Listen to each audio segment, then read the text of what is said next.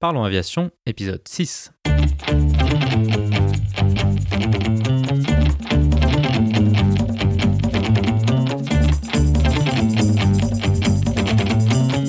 Parlons Aviation, le podcast où on parle de tout ce qui vole.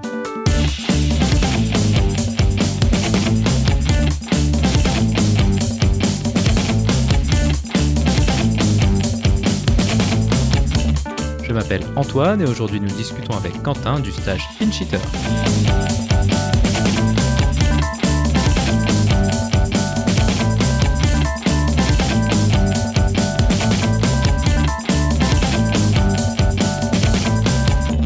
Nous parlerons aussi des actualités avec une excellente nouvelle pour le bombardier C-Series et un accident évité de justesse en Russie.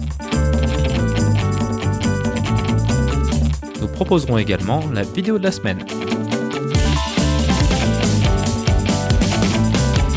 Bienvenue à bord, j'espère que vous êtes confortablement installés. Parlons aviation épisode 6, prêt au départ.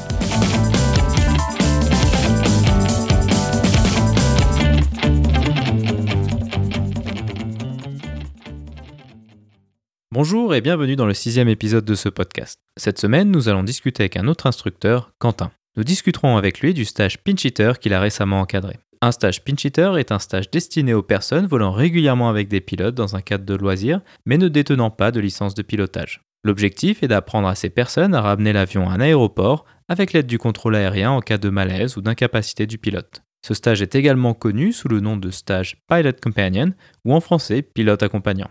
Nous discuterons plus en détail du principe et des objectifs de ce stage avant de s'intéresser au profil des personnes participantes. Nous évoquerons également les connaissances théoriques et pratiques qui y sont abordées ainsi que le déroulé de la formation. Pour conclure, nous parlerons des compétences clés à retenir à la sortie de ce stage. Je tiens à remercier Avialp et plus particulièrement Quentin d'avoir accepté de participer à cette interview. Comme d'habitude, vous trouverez des informations supplémentaires sur les sujets évoqués pendant l'épisode dans la description. Vous la retrouverez à l'adresse www.parlonsaviation.com/6. Mais avant de discuter avec Quentin, passons maintenant aux actualités.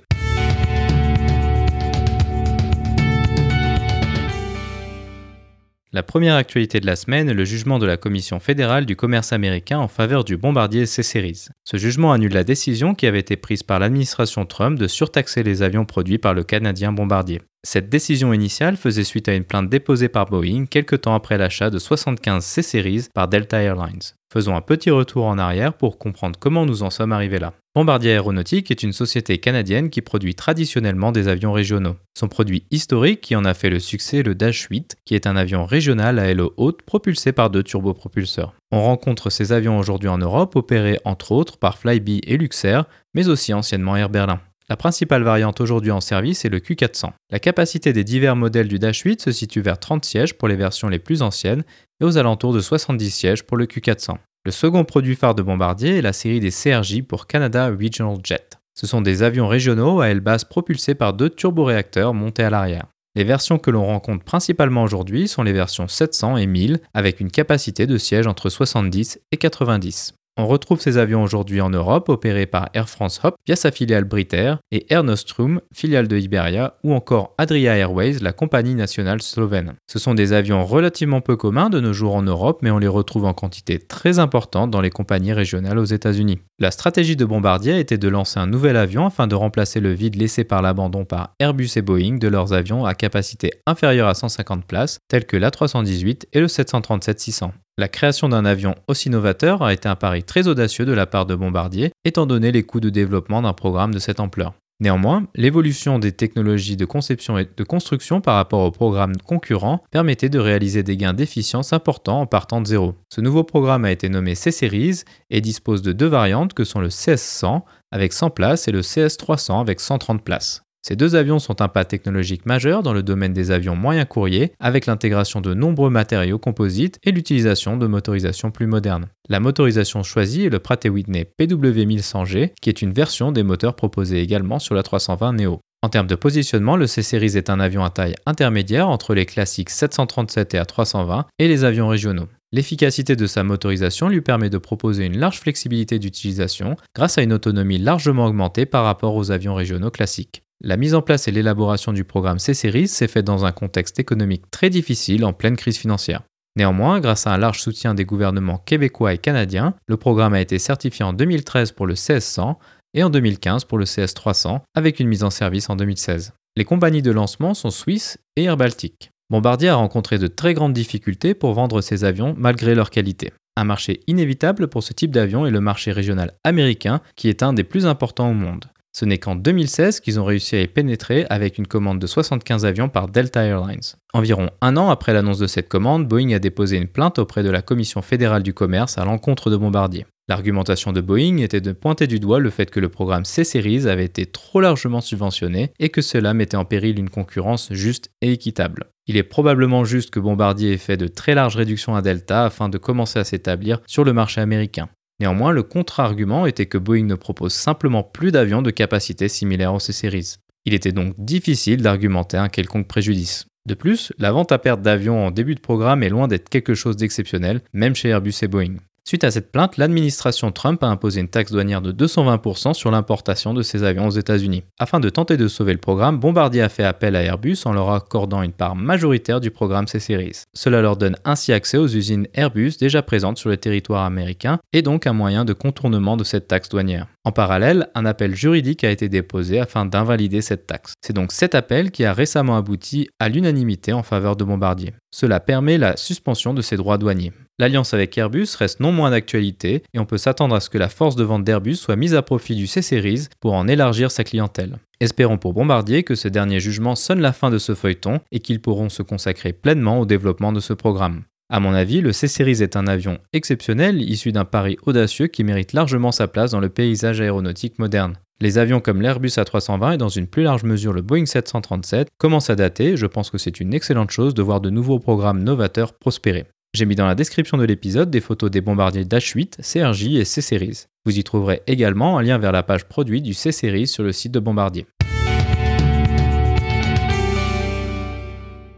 La seconde actualité de la semaine est un incident grave qui a eu lieu à Moscou. Cet incident concerne une perte de contrôle d'un Boeing 737 de la compagnie UTR lors de son approche. Le 737 effectuait une approche dite non précise. Faisons une petite parenthèse sur ce type d'approche. Contrairement à une approche précise telle qu'un ILS par exemple, une approche non précise ne propose pas directement une pente de descente continue jusqu'au seuil de piste. Traditionnellement, ces approches étaient volées en descendant rapidement vers l'attitude minimale autorisée et en y mettant l'avion en palier jusqu'à l'obtention des références visuelles de la piste ou bien jusqu'au point de remise de gaz. Ce mode de pilotage est potentiellement compliqué car l'avion est configuré pour l'atterrissage avec les volets et le train sorti. La mise en palier dans cette configuration nécessite une mise en puissance très conséquente des moteurs. Le risque majeur de ce type d'approche est de simplement rater l'altitude de palier et de se retrouver très très proche du sol, relativement loin du seuil de piste. Aujourd'hui, la plupart des compagnies n'autorisent plus de voler les approches non précises sur ce mode et rendent obligatoire d'effectuer une descente continue et régulière jusqu'au seuil de piste. Les technologies de navigation modernes assistées via le GPS et les ordinateurs de vol permettent d'effectuer ces descentes continues facilement, bien qu'il soit encore possible de les faire de manière conventionnelle.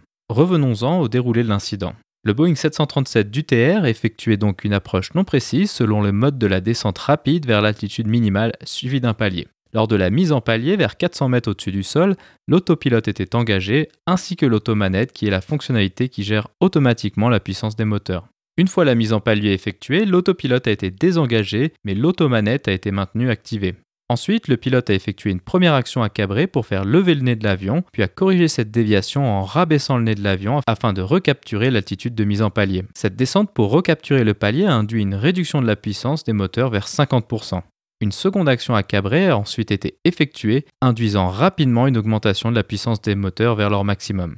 Cette augmentation de puissance a causé une action très importante à cabrer, amenant le nez jusqu'à environ 45 degrés en l'absence de correction de la part du pilote. Une valeur telle que celle-ci est largement dehors du domaine normal de vol d'un avion comme le Boeing 737. Cette réaction s'explique par le fait que sur le 737, les moteurs se situent sous l'aile de l'avion. Une augmentation de la puissance induit donc une forte force levant le nez de l'avion. Cet effet est également présent sur des avions comme l'Airbus A320, mais comme nous l'avons vu lors de l'épisode 5, le fly-by-wire est également présent, avec notamment une loi de contrôle de vol en demande de facteur de charge. Lorsque la puissance est augmentée sur un tel avion, le système fly-by-wire compensera cette force tendant à lever le nez de l'avion afin de maintenir un facteur de charge constant sans action du pilote. Suite à l'augmentation de la hauteur du nez de l'avion, cela a causé une réduction drastique de la vitesse jusqu'à environ 60 nœuds. L'avion a également commencé à décrocher de manière asymétrique avec un angle de roulis à 45 degrés à gauche puis à 94 degrés à droite. Le système d'avertissement de décrochage s'est déclenché afin d'avertir les pilotes de cette situation.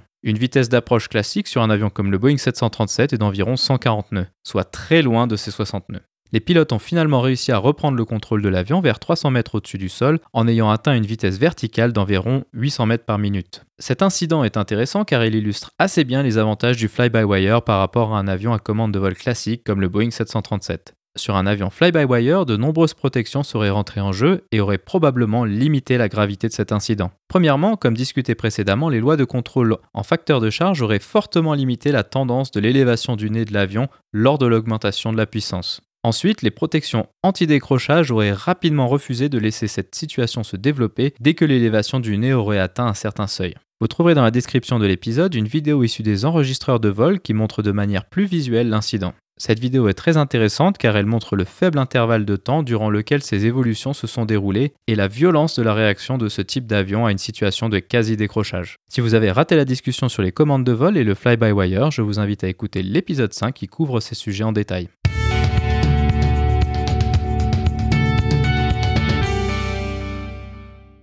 Donc aujourd'hui, je suis à l'aéroport d'Annecy et plus précisément dans les locaux d'Avialp. Avialp est une société qui propose des vols de tourisme dans la région d'Annecy et du Mont-Blanc, mais aussi de la formation théorique et pratique aux licences de pilote privé et au LAPL.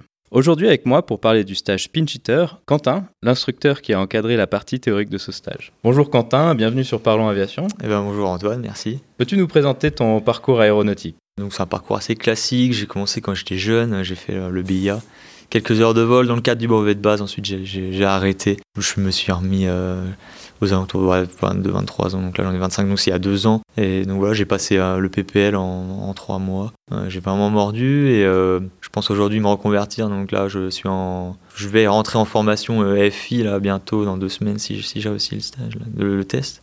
Donc tu as arrêté l'avion en fait pendant, pendant cette période. Est-ce que tu as continué à vivre ta passion de l'aviation ou est-ce que c'est quelque chose que tu as un peu mis entre parenthèses?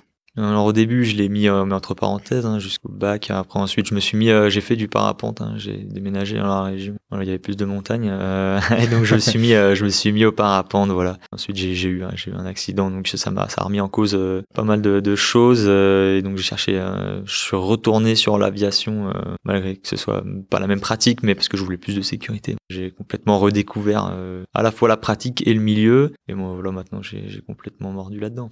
Donc tu as réussi à faire ton, ton PPL en trois mois. Ça, c'est intéressant parce que je sais qu'il y a beaucoup de gens pour qui ça dure peut-être euh, la moyenne, elle, doit être quelque chose entre un an et 18 mois. Comment est-ce que tu as réussi à dégager déjà autant de temps pour faire ça en trois mois et comment tu as réussi à faire ça sur une durée aussi courte? Euh, Donc, j'avais pas mal de temps et j'étais là euh, tous les jours. C'est vrai que ça demande un investissement personnel euh, assez important euh, sur la partie théorique déjà. C'était c'était tout le temps. Hein. J'étais j'étais pris dans un, un, cursus de formation à la limite intégré comme on dit. Hein. Mmh. Donc donc voilà, ça a mis trois mois, mais à temps plein. Ouais, je pense que c'est idéal pour les personnes qui ont la possibilité de le faire sur trois mois parce que c'est pas toujours ce qu'il y a de plus simple de trouver du temps, du temps libre comme ça. Hein. Non, c'est pas évident, mais c'est vrai que le faire sur trois mois, ça permet déjà de la progression est beaucoup plus linéaire. Euh, on n'est pas interrompu parce qu'on revient deux semaines après. En plus, euh, le week-end, si on peut voler que le week-end et qu'il fait moche, le week-end d'après, hop, deux semaines et de fil en aiguille, euh, on fait un vol, le premier vol, le deuxième vol, un mois après, on revient presque à zéro à chaque fois. C'est compliqué, donc c'est pour ça que c'est vrai que les gens mettent un peu plus de temps. Hein, c'est normal. Oui, bien sûr, c'est normal.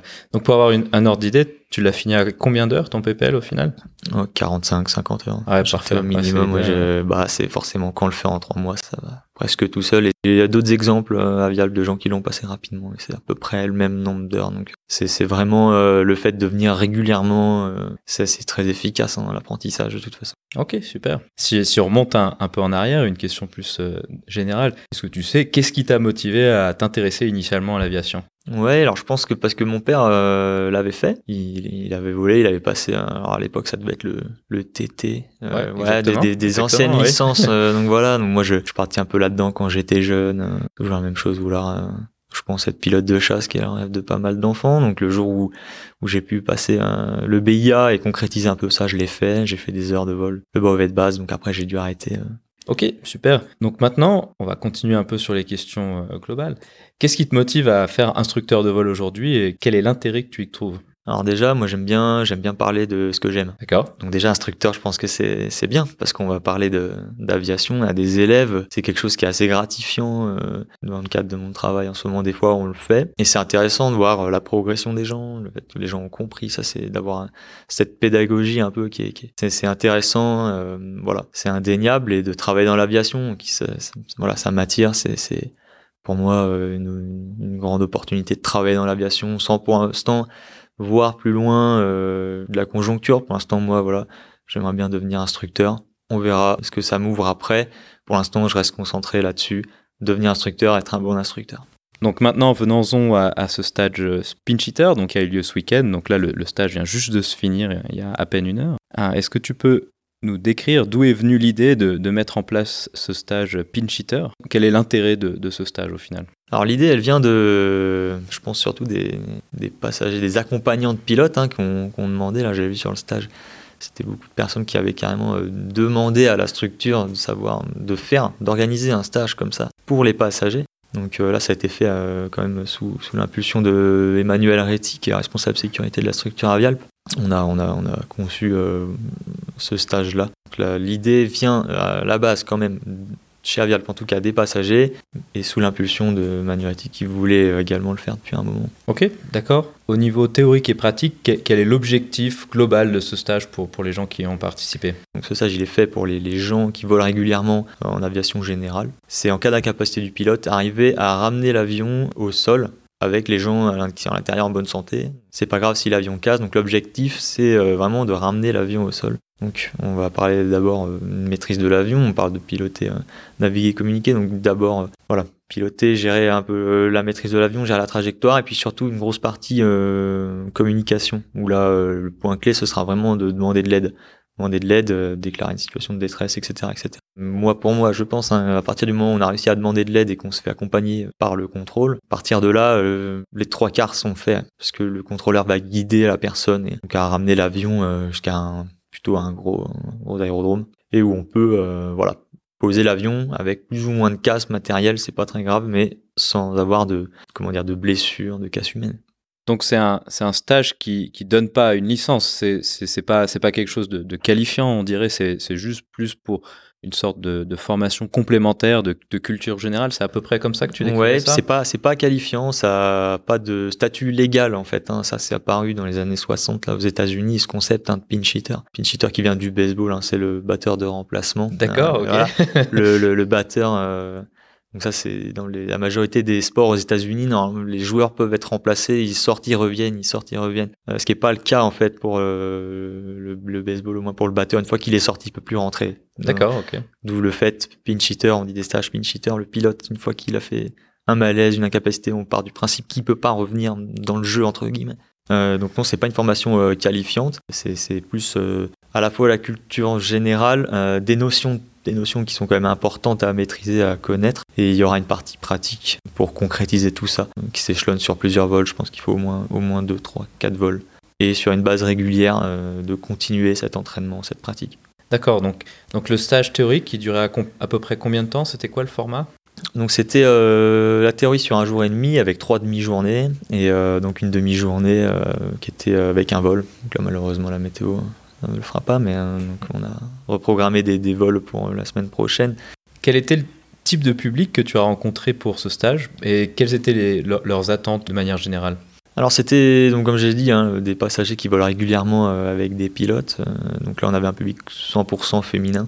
Et quelles étaient leurs attentes? Euh, Déjà je pense leur dire que c'était possible, c'est déjà pas mal. Donc on l'a vu, euh, il y a un exemple qui est présenté dans le tout premier, tout premier cours, un exemple d'une personne en Angleterre qui a réussi à se poser euh, alors qu'il avait aucune notion de pilotage de nuit. C'est pas évident en plus. Bon, hein. Clairement pas, ouais. Donc pour la première fois, euh, voilà. Il voulait, euh, je pense, le public, voilà, chercher à pas être rassuré, mais connaître un peu plus le sujet, avoir quelques notions pour accentuer peut-être sur la mise, la mise en pratique, donc les vols, d'être plus en l'air avec un instructeur et vraiment voir. La partie théorique sert forcément, il y a forcément une partie théorique, voilà, pour assimiler ces notions déjà qui sont indispensables, sinon on ne sait pas ce qui se passe. Et en plus, on en a profité. Euh, C'était pas que euh, un stage pour euh, gérer une situation, la situation d'urgence, euh, l'incapacité du pilote, mais aussi de leur donner des notions euh, de base, à la fois de pilotage, de navigation, de communication, pour comprendre ce qui se passe en l'air, pour pouvoir pas assister entre guillemets, mais au moins comprendre ce qui se passe, peut-être pas faire d'erreurs comme parler dans les phases d'approche ou phases de décollage, comprendre qu'une turbulence, on peut stresser, mais c'est, pas grave, l'avion ne va pas casser par exemple, des, des choses de genre là peut-être augmenter un peu la connaissance du milieu, qui peut être des fois stressant et qui permet euh, justement de moins stresser. D'accord, je pense que déjà rien que ça, de, moins être stressé dans un petit avion et pouvoir partager une passion, je pense déjà rien que ça, c'est déjà assez intéressant finalement. Ouais, ouais, complètement. Moi, je pense, euh, on le voit bien, on l'a vu avec, euh, voilà, avec les, personnes qui sont venues au stage, euh, avec des situations où les personnes ont stressé, mais en fait, si peut-être elles avaient su que c'était pas si c'était pas grave, que c'était une situation qu'on pouvait considérer comme normale, elles n'auraient pas stressé, ça serait mieux passé. Selon ce que, ce que tu as pu voir et discuter avec les, avec les participantes, donc, est-ce que c'était plutôt eux qui étaient demandeuses initiales du stage, ou est-ce qu'on c'est quelque chose qu'on leur a suggéré, qu'on leur dit, écoute, voilà, je te propose de faire ça, ou est-ce qu'on les a un peu incité à le faire 50, Alors 50-50 du coup, hein, euh, mais euh, je pense que de toute façon, euh, si elles n'avaient pas voulu venir, elles ne seraient pas venues. Donc il y, y a quand même une part, elles sont intéressées. Elles l'auraient peut-être pas fait si le mari en l'occurrence ne l'aurait pas proposé, mais hmm, il a proposé, elles étaient intéressées, elles sont allées. Et puis il y a eu donc l'inverse, où c'est le conjoint, la femme, donc, qui a demandé tout de suite, qui a demandé à faire un stage comme ça. D'accord. Pour avoir quelques notions. Donc c'était des gens qui avaient déjà pas mal d'expérience en tant que passagers dans petit avion ou est-ce que c'était des gens qui, avaient, qui ont juste fait un vol ou deux, qui ont eu peur et qui se sont dit bon on va faire ça et puis pour pouvoir ensuite continuer? Plutôt quelques expériences et surtout pas des gens, il y avait, non, il y avait pas de personnes qui ont eu peur et ont fait ce stage pour revoler, non. D'accord. Non, non, c'était... Euh, il y avait un peu de tout comme expérience de vol, ouais. À quelques heures, à je pense plusieurs euh, dizaines on a bien vu à la fin du stage sur les retours. C'est plus intéressant dans le sens où maintenant qu'elle a plus de choses, comprendre plus de choses, et du coup ça devient euh, automatiquement plus intéressant. Ok, super. Ouais, je pense que c'est quelque chose qui est, vraiment très intéressant parce que c'est vrai que la formation PPL couvre pas ces aspects de la, gestion passager et puis à vrai dire même une bonne partie de la formation pro et que si euh, bah, un pilote a quelqu'un pour l'accompagner euh, pour voler, alors c'est toujours plus intéressant que, toujours aller voler tout seul. Hein. je pense que ça c'est que ça c'est clair. Donc voilà, donc on a parlé un peu des, des, sujets théoriques. Quelles étaient les principales connaissances théoriques que tu souhaites que les participants retiennent au cas où ils se retrouvent dans une situation délicate? Quels sont vraiment les, les points clés, entre guillemets?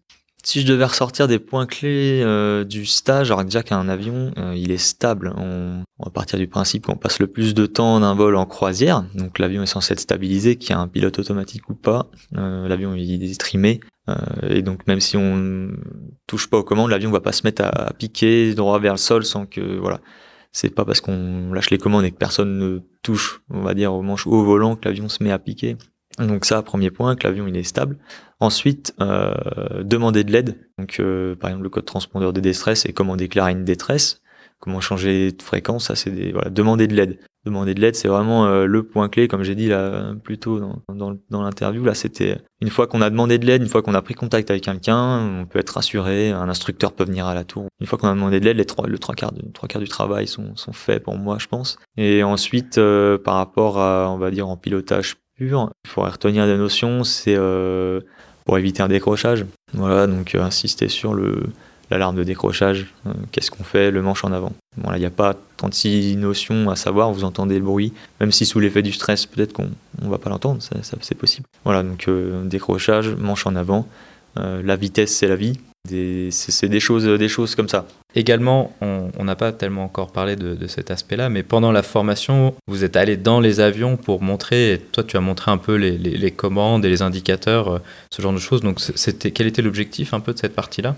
L'objectif, c'est par exemple quand on explique euh, qu'il faut changer de fréquence, si on ne répond pas sur la fréquence active, il faut bien le voir euh, en réel. Les sélecteurs, tout ça, c'est assez standardisé. Donc changer un code transpondeur, changer une fréquence, voilà, c'est des, notions de base. Si on ne le sait pas, euh, c'est pas évident de le deviner. Donc c'est bien de le montrer aussi en concret dans l'avion. S'il y a un GPS, deux, modes GPS, voilà, qui sont intéressants avec le goût et le reste. Après, euh, chaque avion ayant sa spécificité, avant le vol, c'est bien, ce serait bien que le pilote réexplique comment on fait pour changer un code transpondeur, où est-ce que c'est pour changer une fréquence, euh, ce genre de choses. Chaque avion a ses spécificités, on parle même de ça, mais surtout par rapport à la mètre de gaz, la mètre de gaz est là.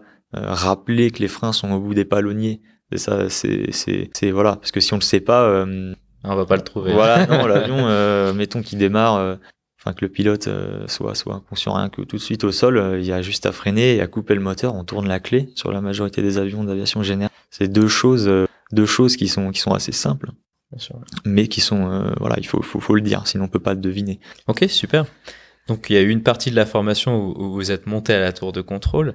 Moi, je trouve que c'était intéressant pour, pour elle de, de rencontrer les, bah, finalement les contrôleurs aériens, ceux qui, qui auront euh, de, de l'autre côté du micro, entre guillemets, et d'échanger sur l'aide qui sera possible à, à être apportée. Ouais. C'était quelque chose qui était prévu comme ça au niveau de la formation? Ouais, ouais c'était prévu de, de monter à la tour, d'une part pour voir un peu plus de, de concret, sortir de la salle de cours, euh, aller dans la tour. Euh, c'est toujours intéressant déjà. Et ensuite voir avec les contrôleurs et quand évidemment on parle au contrôleur, donc voilà, qu'est-ce qui se passe quand on met le code 7700, euh, le contrôleur qui dit, on, le voit apparaître, euh, ça, ça flash de partout sur les, tout le monde le voit. Et euh, donc voilà, et en mesure, on est en mesure de, de faire des choses. Ça peut être rassurant. Voilà, ça peut être rassurant et en plus intéressant de voir peut-être autre chose. Ça, mais ça, après, aller dans une tour de contrôle ou dans un centre de contrôle régional, je pense que c'est, ça peut être intéressant pour, euh, pour tout, tout pilote, euh, toute, personne qui s'intéresse à l'aéronautique. Hein, si c'est possible, c'est bien.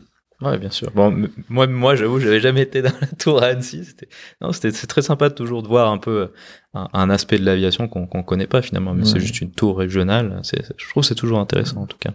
Ensuite, donc pour la suite de la formation, c'est la partie euh, pratique. À ta connaissance, quels sont les, objectifs de cette partie pratique?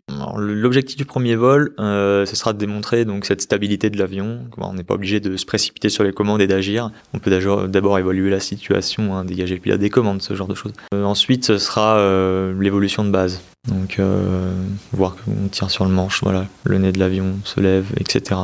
Voilà, pourquoi donc aborder ces, ces notions principales, ces notions qui sont très importantes de pilotage, euh, notions basiques. Et donc, est-ce que c'est prévu d'aller jusqu'à l'atterrissage, l'arrondi, ou est-ce que ça, ça fait un peu, c'est plus à la marge de, de, la formation? Oui, je pense. Oui, je pense que c'est intéressant, même si, euh, même si c'est quand même compliqué de maîtriser l'arrondi en 3-4 vols. Oui.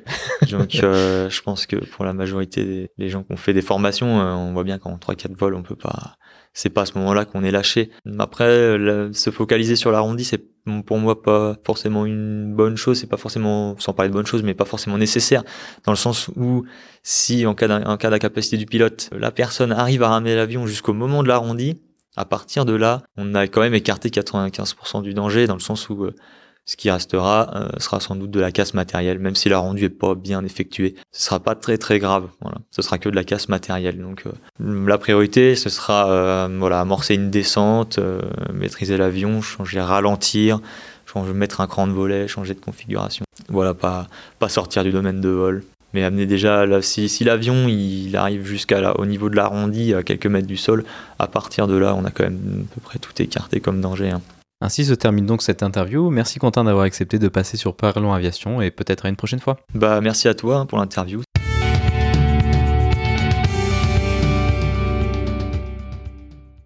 La vidéo de la semaine est la vidéo mentionnée par Quentin dans l'interview. Il s'agit d'un documentaire de la série Mayday diffusée par la télévision anglaise. Malgré une bonne dose de dramatisation inévitable dans ce type de documentaire, les interactions entre le passager soudainement promu commandant de bord et le contrôle aérien sont bien expliquées. On y voit l'inquiétude du passager ainsi que ses diverses tentatives pour amener un avion dans un contexte rendu d'autant plus difficile que la nuit était tombée. Le tout est illustré par des interviews après l'incident, ainsi que des images d'un hélicoptère de sauvetage appelé à ce moment-là. Ce documentaire montre bien l'intérêt d'un stage pinch hitter dans l'optique de ce type de situation. Vous trouverez dans la description de l'épisode le lien vers cette vidéo. Ainsi se conclut donc le sixième épisode. J'espère qu'il vous a plu et je vous invite à vous abonner sur votre application de podcast favori. Également, n'hésitez pas à laisser un avis 5 étoiles sur iTunes, ce qui permettra à d'autres personnes de découvrir ce podcast. La description de cet épisode est disponible sur notre site web www.parlonsaviation.com/6. Si vous avez des questions, des remarques ou des suggestions, n'hésitez pas à nous contacter sur contact@parlonsaviation.com. Si vous voulez recevoir des notifications lors de la sortie des nouveaux épisodes, vous pouvez vous abonner à la newsletter dans la barre latérale droite de notre site www.parlonsaviation.com. Vous pouvez également nous suivre sur Twitter sur @parlonsaviation et sur Facebook sur notre page Parlons Aviation. En vous souhaitant des vols nombreux, je vous remercie d'avoir écouté ce sixième épisode de Parlons Aviation.